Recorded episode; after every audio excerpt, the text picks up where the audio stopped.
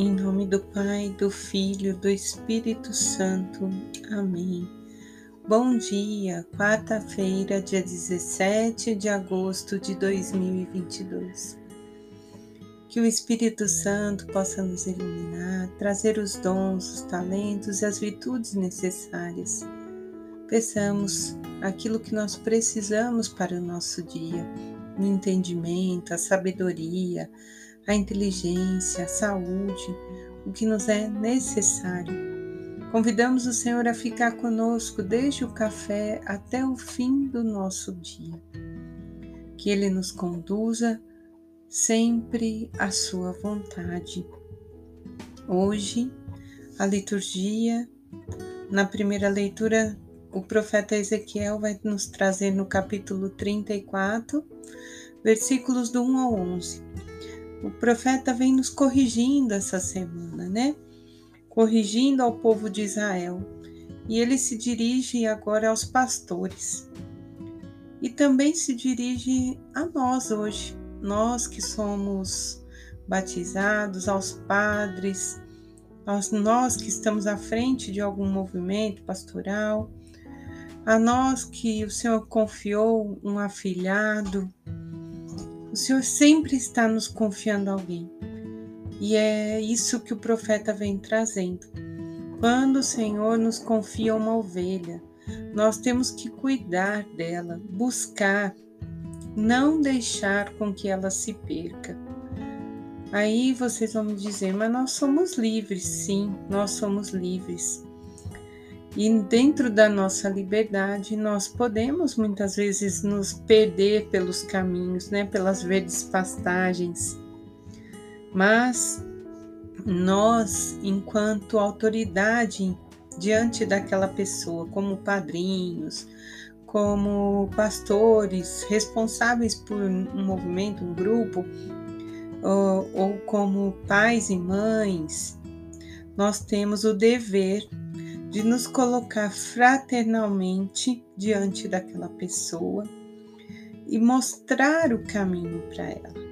Mostrar que o Senhor a chama, mostrar que mais que isso, Ele também nos confiou ela, que a vida dela é importante, é fazer mesmo aquela correção fraterna com amor, com compaixão, mas mostrando que a verdade, né, que o Senhor sempre vem nos dizendo: eu sou o caminho, eu sou a verdade, eu sou o pão vivo. Ele é o que nós precisamos. E o Salmo 23 vai nos dizer: O Senhor me faz descansar em verdes prados. Descansar em verdes prados nos dá aquela sensação boa, né, de um campo verdinho, de uma brisa suave. E é isso. O Senhor nos chama a caminhar com Ele. Nós temos cruzes, temos dificuldades, mas também temos o descanso no Senhor. Nós devemos ir a Ele.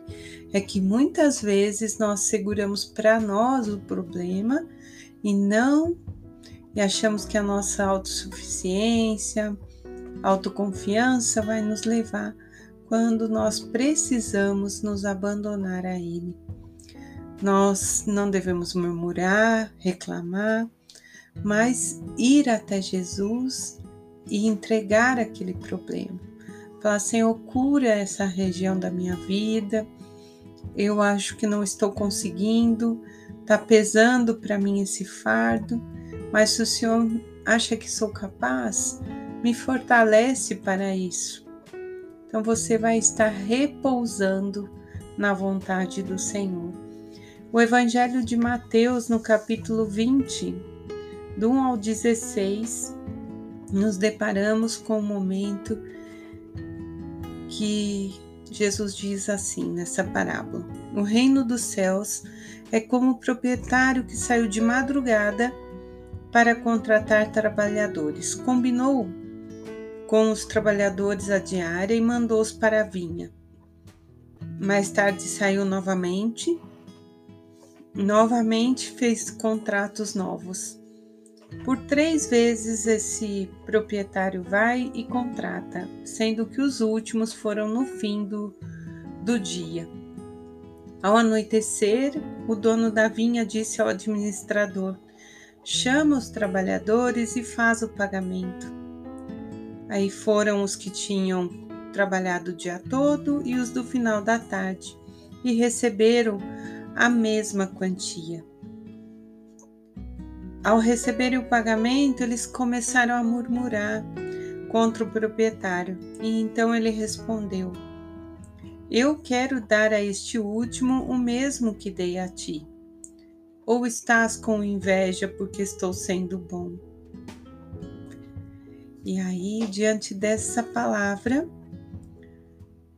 quando nós humanamente pensamos, né, pela lógica humana, parece tudo injusto do ponto de vista econômico. A pessoa trabalhou o dia inteiro, a outra trabalhou duas horas, receber igual.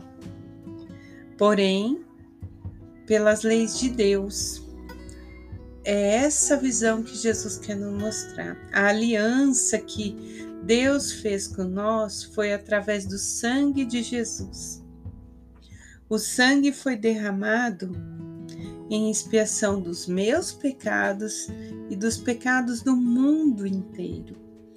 O sangue de Jesus foi derramado por aqueles que eram judeus, cristãos, pelos gentios, pelos recém-convertidos e pelos convertidos.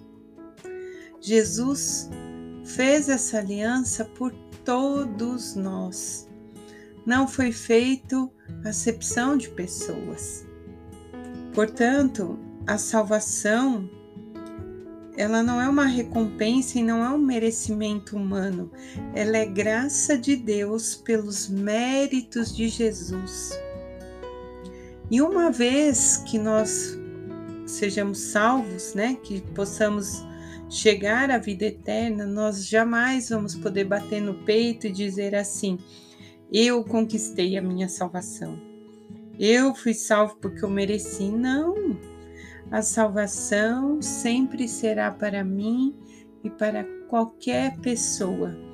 Graça de Deus. Eu estou salva pelos merecimentos de nosso Senhor Jesus Cristo. E isso é para os judeus, cristãos, para os gentios, para todos nós.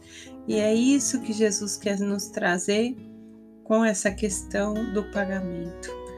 Os que se converteram lá no, lá no início, os que vão se converter no último minuto, o sangue dele os lavou.